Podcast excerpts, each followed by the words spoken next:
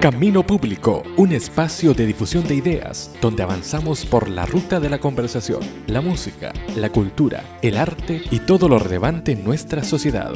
Viaja con nosotros por las vías de Camino Público, un proyecto cuyo destino es la conversación y la expresión de lo que ocurre en Chile y el mundo.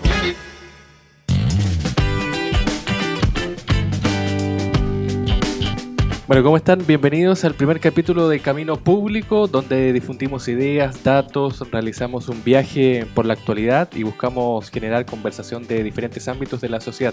Hoy es nuestro primer programa. Los saludamos, eh, Armando Hernández que les habla y José Luis que está junto a nosotros para iniciar este Camino Público. Bueno, nos puede escuchar en nuestras redes sociales, Facebook, eh, Instagram y también en Spotify.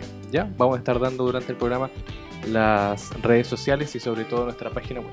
Hoy día nuestro primer destino de Camino Público, que pueden encontrarnos en Facebook como Camino Público, es hablar justamente de la crisis social que está golpeando a nuestro país, crisis social e institucional en Chile. Este es nuestro primer programa, así que como siempre los invitamos a que puedan dejar sus ideas, comentarios y además puedan escribirnos a nuestras diferentes plataformas. Iniciamos de inmediato.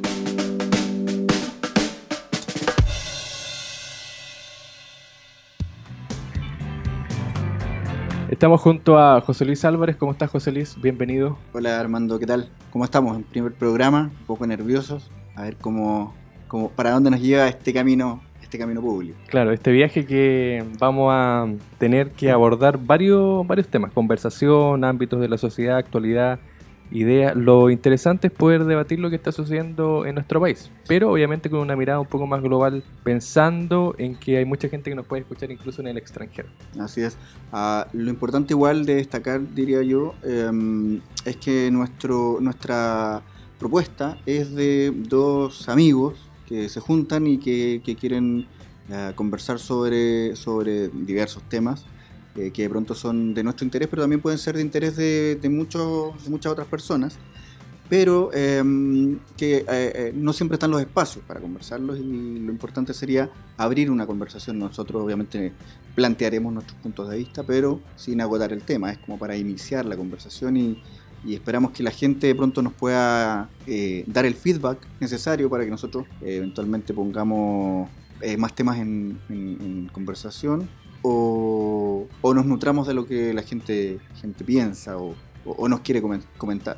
Claro, este es un espacio abierto donde pueden comentar. Eh, esperamos que con el correr del tiempo también puedan ir agregándose más voces, más personas y comentar sobre todos los temas que vamos a ir planteando durante la semana. Hoy día, como siempre, como está ya en boga durante las últimas tres semanas, el tema de la crisis social, vamos a debatir un poco sobre lo que ha estado pasando en nuestro país, tratar de entender el, fenómeno y además eh, agregar un par de ideas ahí que puedan servir para que la gente esté de acuerdo o no, pueda, dar su opinión. Haga su propia reflexión, Claro. Eh, comencemos entonces hoy día, bueno, analizando un poco lo que ha sido estas últimas 3-4 semanas. Eh, intentando explicar una de las primeras preguntas que nos hicimos es por qué hay estallidos sociales, por qué se genera este problema en nuestro país. No sé si tiene alguna idea así como previa para partir antes de meternos de lleno en el, en el fondo de la problemática. Claro, yo, yo diría algo bastante común y corriente que nos toca a todos, eh, que tiene que ver con, con, cómo somos como personas. Por ejemplo, nosotros cuando nos enojamos, eh, tenemos algún, algún episodio de, de, de, molestia, de enojo, de ira con, con otra persona, un amigo, eh, nuestros papás, nuestras parejas, nuestros familiares. Eh, muchas veces lo que, lo que tenemos es que hay, una, hay un momento en que algo enciende, una chispa enciende la mecha, que es un poco lo que hemos visto acá, y, en ese sentido, eh, capaz que el problema, que no era tan grande, se magnifica porque uno como que echa mano a la memoria anterior, es decir, problemas pasados que yo eventualmente haya tenido con esa persona o qué sé yo. Entonces, yendo, yendo como muy a lo, a lo, a lo común y silvestre de cada uno de nosotros, es un poco entendible esta situación. Es decir, hemos pasado como sociedad quizás un montón de, de, situaciones que, que, han sido complejas, hemos visto eh, un desfile de, situaciones muy anómalas, si se quiere, eh, y de pronto eso como que se fue acumulando y la gente como que no era consciente de que de que eso le estaba afectando y llegó un momento en que dijo, oye, ¿sabes qué? Sí, pues, sí me afecta. Miró su vida, miró su, su situación, no solo la Claro. económica, y de pronto, y de pronto dice, oye, ¿sabes qué? Sí, en verdad no ha sido bueno esto. Creo yo, no sé. Claro, hay una crisis de cansancio, más que una crisis...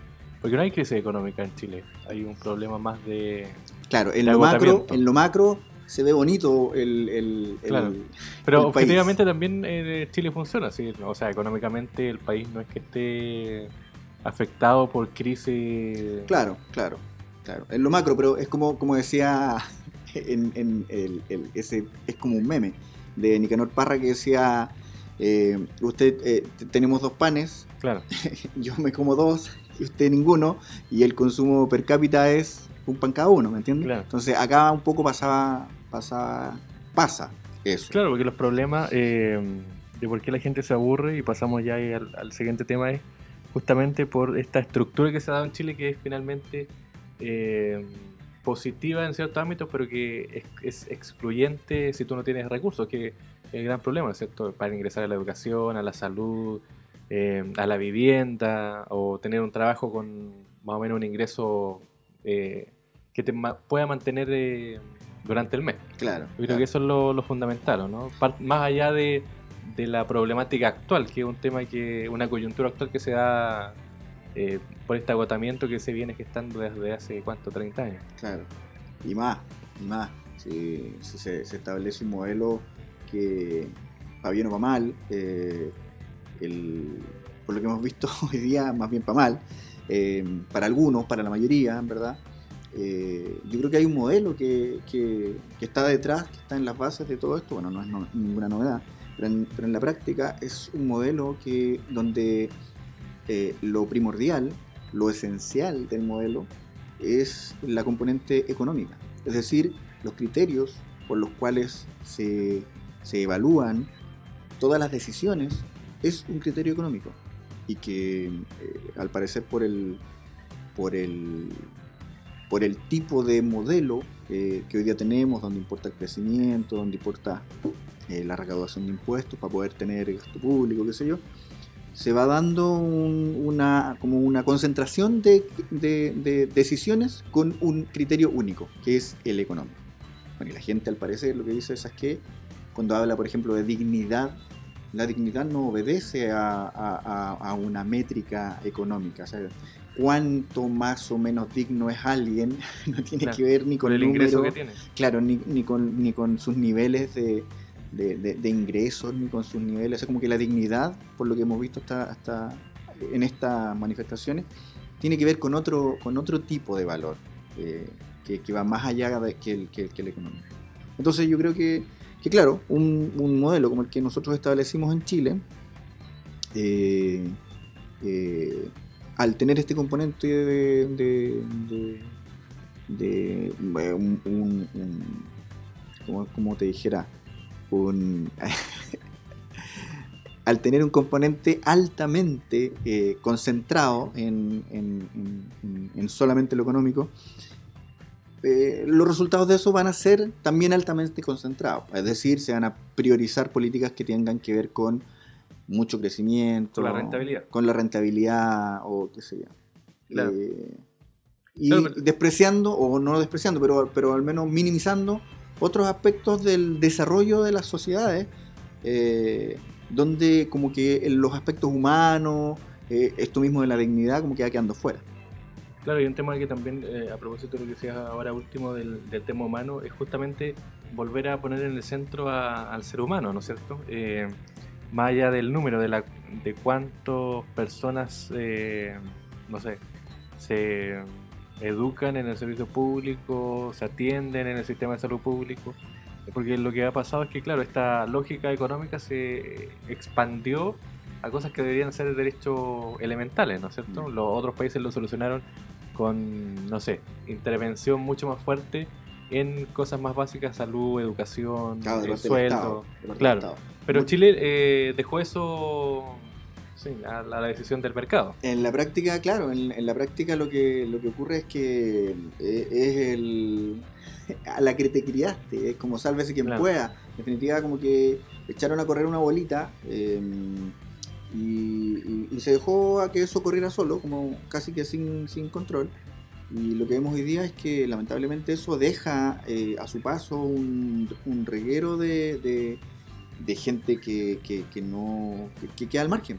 O sea, los marginados hoy día eh, yo creo que son los que están provocando las situaciones más complejas a nivel de violencia. Eh, cuando el otro día salían estadísticas de los detenidos, que eran adolescentes, el 50% aprox, hablaban del 50% son usuarios del Sename.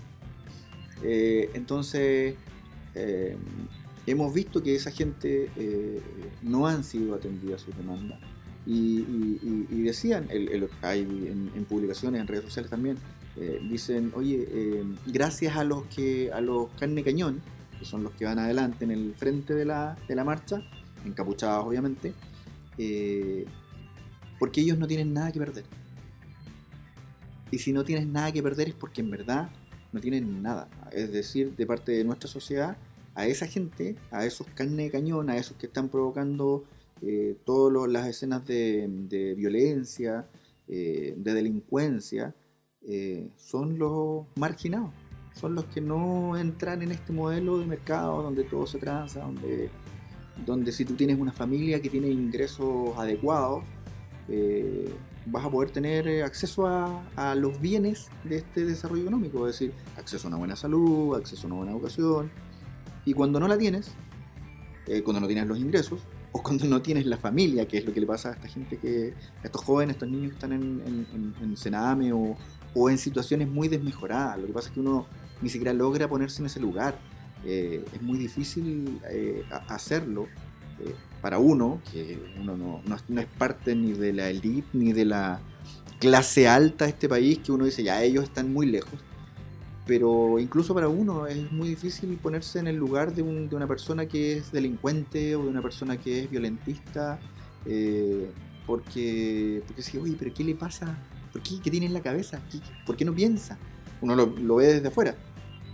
Y, pero este, esta, este, esta virtud tan eh, mencionada por estos días, pero tan difícil de tener, la empatía, eh, si uno trata de hacer el ejercicio de empatía, de ponerse en lugar de ellos, diría, oye, mira, si estas personas no tienen eh, acceso a, bienes materiales e inmateriales, eh, chuta, es, poco probable que se hagan, se autogeneren ellos mismos algo.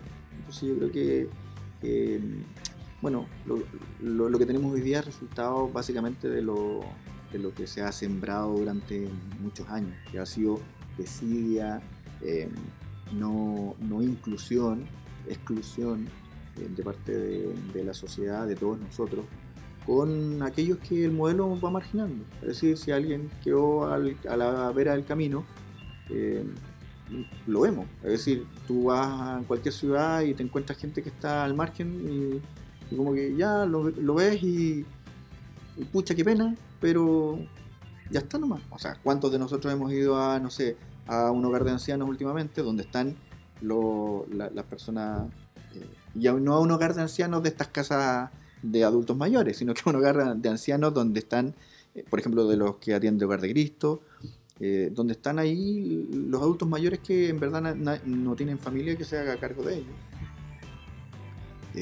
O a hogares de menores. Entonces, como para acercarnos un poco a esa realidad. Si no nos acercamos a esa realidad, no la conocemos, es súper fácil decir, oye, no, si estos, estos delincuentes que andan haciendo desorden, como uno lo escucha.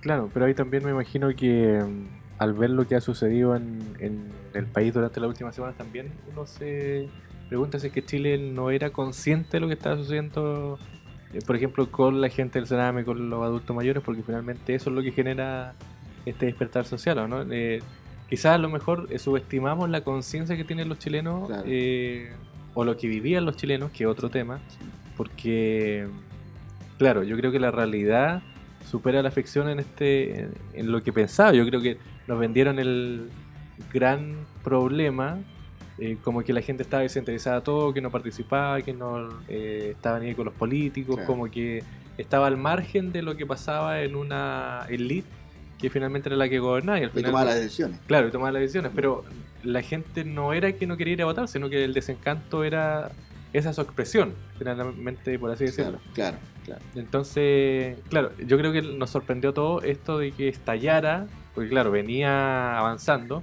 Eh, el tema de los saqueos tampoco es nuevo. El, para el terremoto del 2010 se vio el, estallido que, que ocurrió en Concepción, por ejemplo, o en, o en Santiago.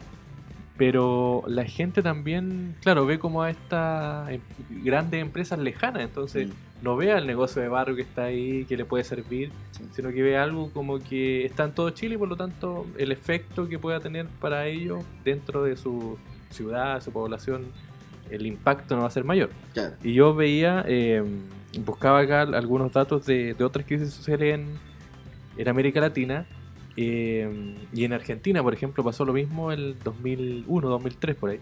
Eh, y claro, habían estas marchas que eran autoconvocadas, no tenían color político, que eso también es una de las novedades, por así decirlo, Claro. que sucedió en Chile. Sí. Eh, y duró bastante, o sea, la crisis fue, fue bastante potente con la caída del presidente, incluso en Mm. Argentina.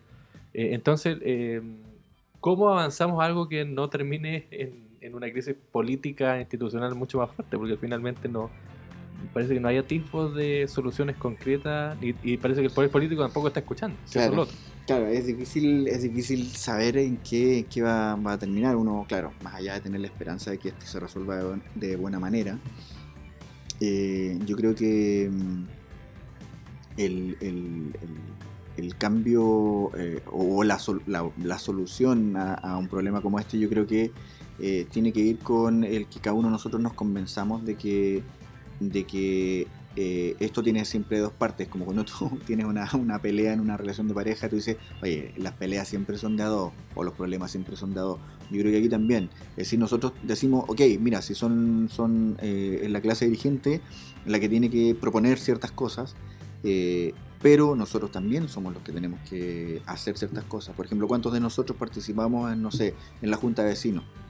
Eh, vamos a las reuniones de, no sé, del, consejo de administración de los edificios o del condominio donde vivamos, qué sé yo. Eh, de qué manera nos hacemos presentes en, en ciertas instancias donde podemos opinar, aportar desde quizás nuestro conocimiento o desde nuestras habilidades, nuestra experiencia eh, a la comunidad y también de vuelta que la comunidad nos aporte o, no, o, no, o nos haga un- un- un- una entrega de cosas que eventualmente yo por sí mismo, es decir, de manera individual, no podría obtener.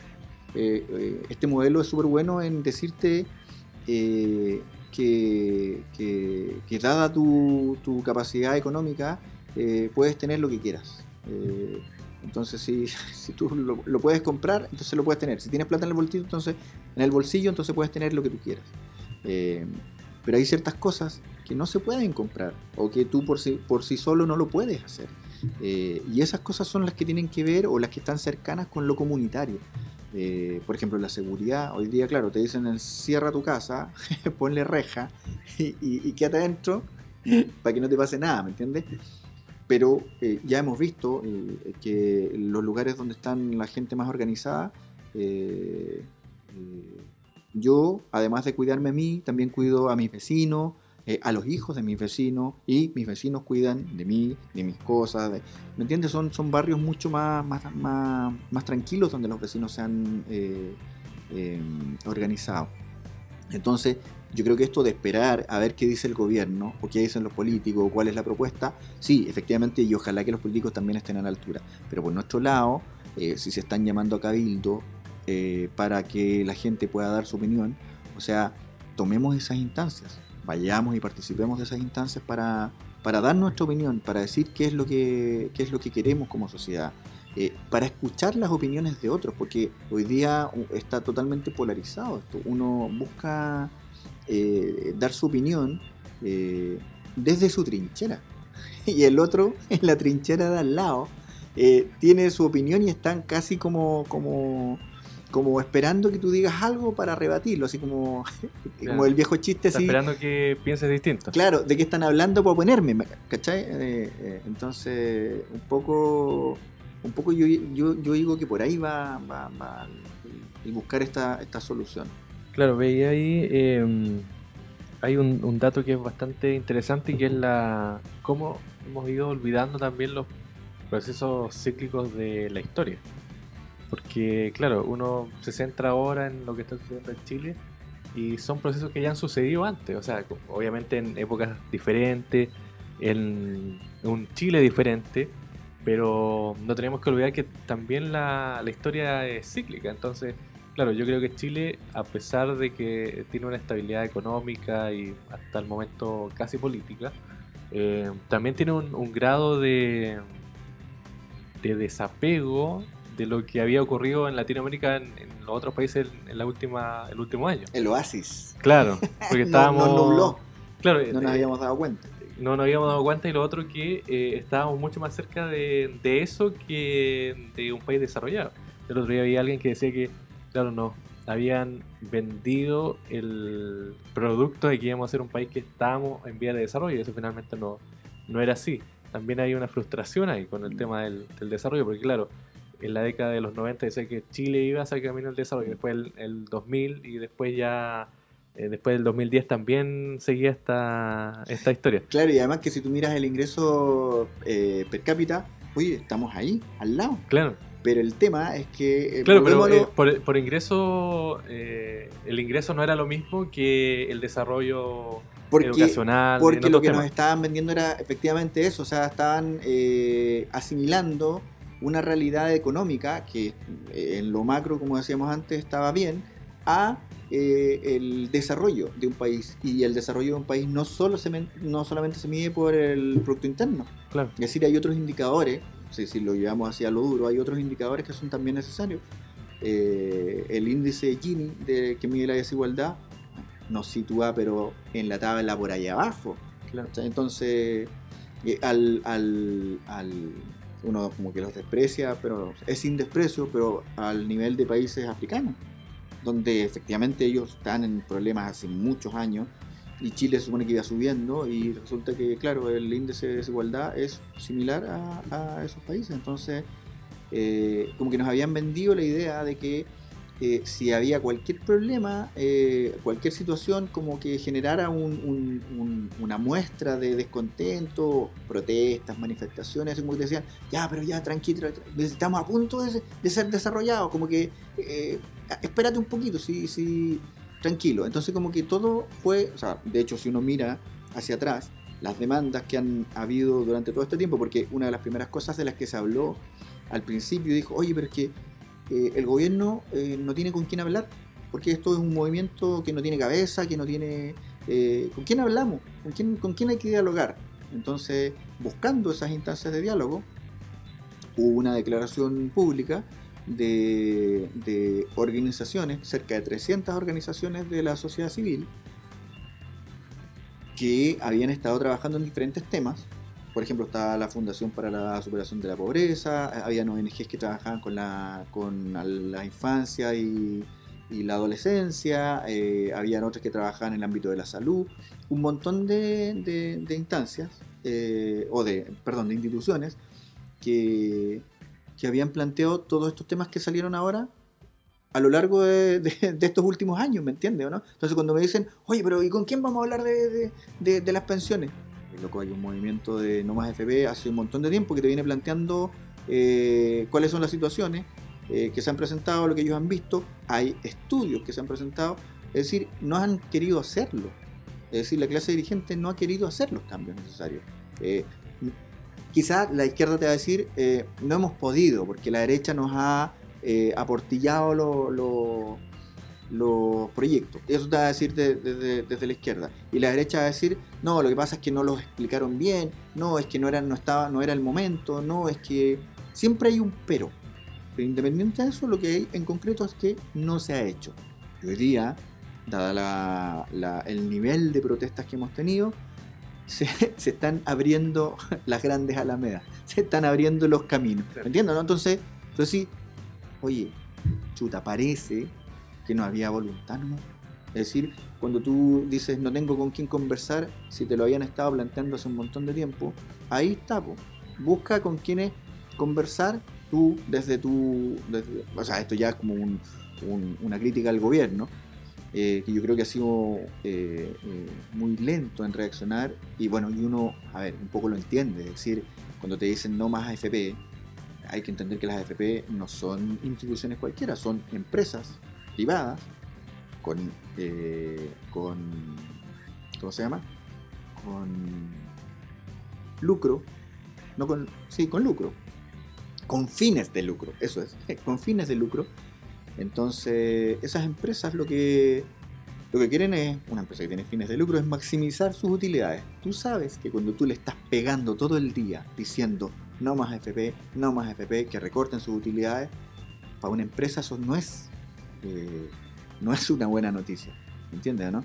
Y sabemos que el mundo de la derecha, eh, que son que los que hoy día están gobernando, son muy cercanas a ese mundo de, los negocios, del empresariado. Lo quieran o no. Eso es o lo sea, que no se escucha. ¿Ah? lo que no se escucha. claro. Pero eso es, o sea, no, no hay que ser muy, muy pillo para, para, para verlo. Entonces, eh, es difícil que ellos eh, Claro. quieran ceder Pero- ante, ante eso. Fíjate que el otro día alguien hacía una analogía que me pareció interesante de, de repetirla, que es justamente que la clase política nos daba el ancho, no, no porque no quisieran, sino porque la estructura política en Chile eh, no está desarrollada para el siglo XXI. O sea, la estructura política, la estructura económica, quizás un poco más desarrollada, pero los políticos y las otras instituciones están eh, son antiguas, o sea, Mm. no responden a los requerimientos actuales, porque claro, se juntan, no sé, un millón doscientas mil personas y para canalizar esas ideas, hoy día la institucionalidad no tiene la disposición o no tiene los medios para canalizarlos rápidamente.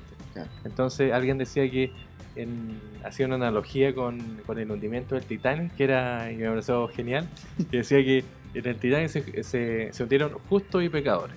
Y, que, ah, y yo creo que es lo que le pasó a la clase política finalmente, porque claro, hoy día vemos al- al- a ambos sectores, o a la mayoría de los sectores diciendo, oye, pero es que nosotros lo habíamos planteado, qué sé yo, Mm. pero finalmente eh, que el movimiento sea esté lejos de los políticos Sí. es finalmente un tema que les va a llegar a todos, o sea, porque ya no lo cambiaste, o sea, estuviste, sí. no sé, 20 o estuviste dos años y no lo cambiaste igual, si el tema es que van, como- van a caer todos, sí, el- es como el que, oye, eh, cuando recibiste el llamado de alguien al que tú tendrías que haber llamado, el típico, oye, estaba a punto de llamarte. Claro, O sea, loco, no llamaste. eh, y, claro, aquí y eso es lo que dice la gente, si finalmente lo que la sociedad eh, dice es que ya lo que hiciste hacia atrás no, no sirvió porque no cambió. No lo hiciste. si, el estallido social se dio igual. Claro. Entonces, claro, alguien decía eso, que el- el- lamentablemente en estallidos sociales que son apolíticos, como los chilenos y bueno, lo- los de Latinoamérica, Mm. eh, la política finalmente, a menos que tenga una renovación profunda y que la masa o el grupo o la ciudadanía se sienta identificado con ellos, lo que no ocurre ahora, eh, no van a tener más opciones de, de credibilidad Mm. que es lo que, lo que ocurre. Y a propósito de eso, eh, era el cambio de, de mentalidad. Yo creo que eso es un tema fundamental. Yo creo que los políticos y la política en general se quedó en el espacio en que la comodidad les ganó versus eh, la realidad que está viviendo el país. Se aburguesaron. Claro, pero también yo creo que se adecuaron a la institucionalidad. Si hoy día, por ejemplo, ser diputado o senador también te da un, aparte del estatus, tú te agregas a un, no sé, a un club de gente que. Mm. responde con determinadas eh, miradas o que responde a una estructura ya hecha. Sí, claro. Si eso es lo que ocurre. Y por ejemplo, con estructura ya hecha está el tema que para largo igual que es la constitución, que es un tema muy muy profundo Sí. y que, y que, claro, también es complejo porque hay miradas distintas y para llegar a algo concreto y que responda justamente al, al movimiento social es muy difícil dejar contento a todos. Eso es lo que ocurre. Sí. Pero yo, yo leía, el- o sea, me acordaba el otro día de lo que ocurrió en otros procesos que, por ejemplo, en el de 1925, de, que fue el que dio origen a la constitución de 1925. Sí. Entonces, eh, claro, ahí también hubo un, un problema social duro, eh, pero se cambió la constitución y después, eh, dos años después, inició el gobierno de Ibañez, que es un gobierno súper autoritario, claro.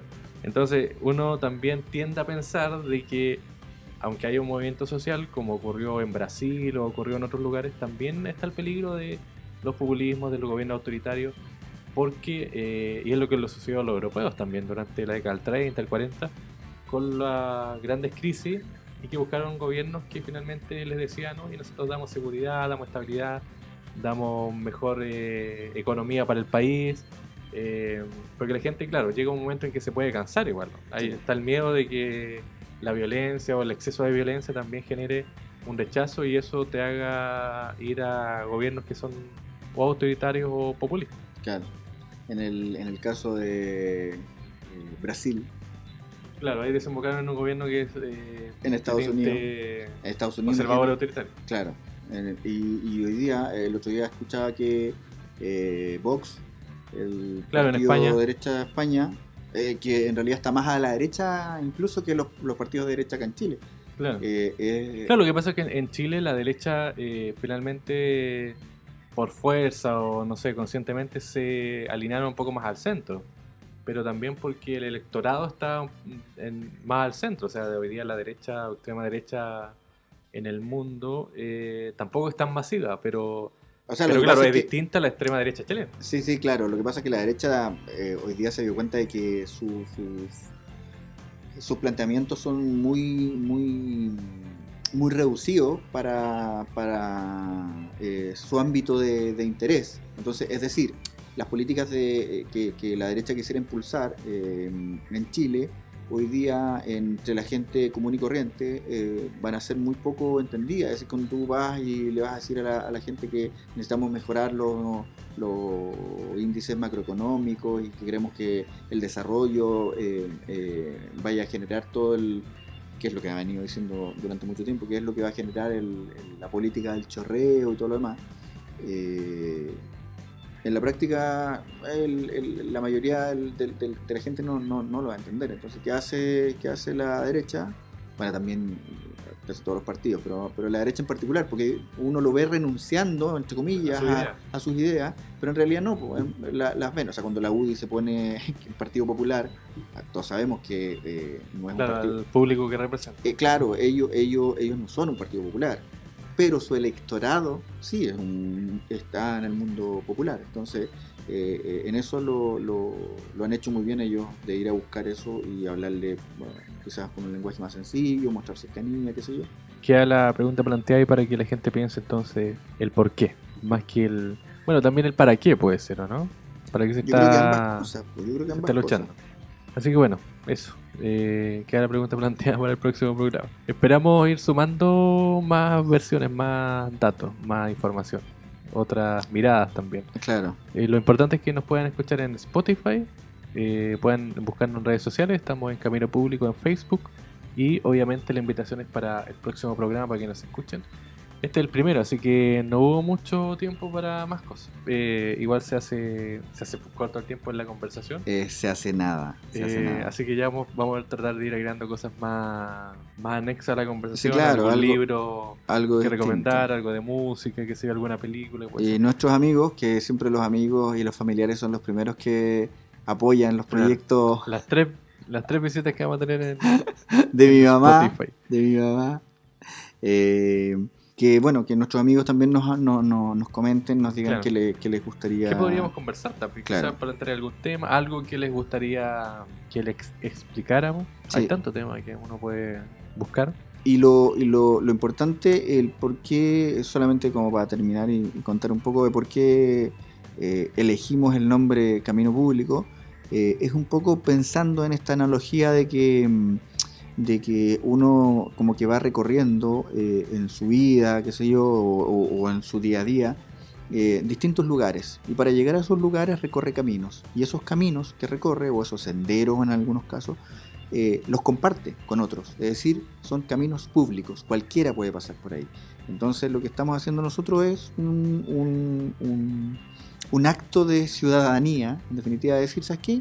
Bueno, si eh, está el espacio y está obviamente la tecnología eh, eh, a la mano como para generar un espacio de conversación donde la gente pueda sentirse reflejada, donde pueda comentar, donde nos pueda hacer llegar su, su, planteamiento, nos pueda hacer críticas, nos pueda enviar todo lo que, todo lo que quiera. Entonces, este espacio, Camino Público, es un, como un recorrido por ciertos eh, ámbitos de, de, la vida que son públicos, de público conocimiento, público en el sentido de que cualquiera los puede recorrer, público en el sentido de que la información es transparente, no hablamos de cosas, obviamente, eh, no sé si tú tienes algún, alguna papa por ahí que, nadie sepa, pero por lo general vamos a hablar de cosas que todos saben, eh, tratando de dar una... Una, una perspectiva quizás diferente, quizás concordante con lo que la gente piensa. Y claro, y además muy, muy intimista, porque yo no soy experto en nada, pero sí eh, soy una persona que, que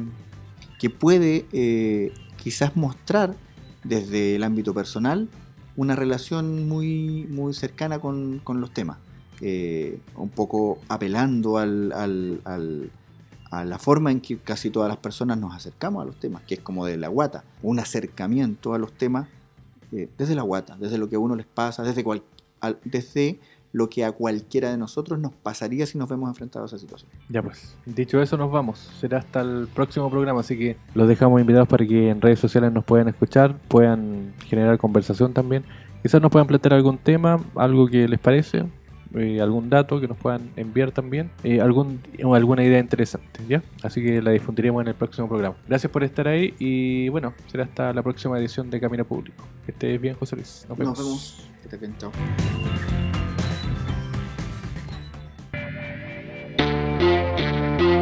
Camino Público, un espacio de difusión de ideas donde avanzamos por la ruta de la conversación, la música, la cultura, el arte y todo lo relevante en nuestra sociedad.